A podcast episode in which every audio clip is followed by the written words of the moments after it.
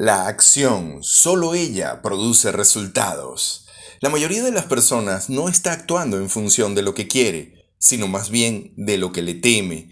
Una de las razones por las cuales las personas no actúan en función de lo que les gustaría producir es porque no están lo suficientemente convencidos y decididos para actuar. De hecho, una decisión se mide por la cantidad de acción.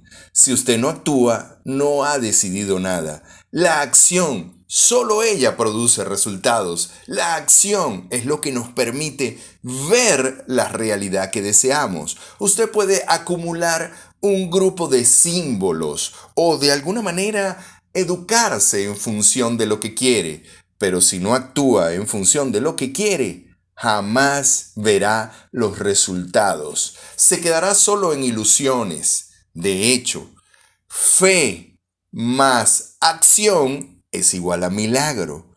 Fe sin acción es igual a desilusión.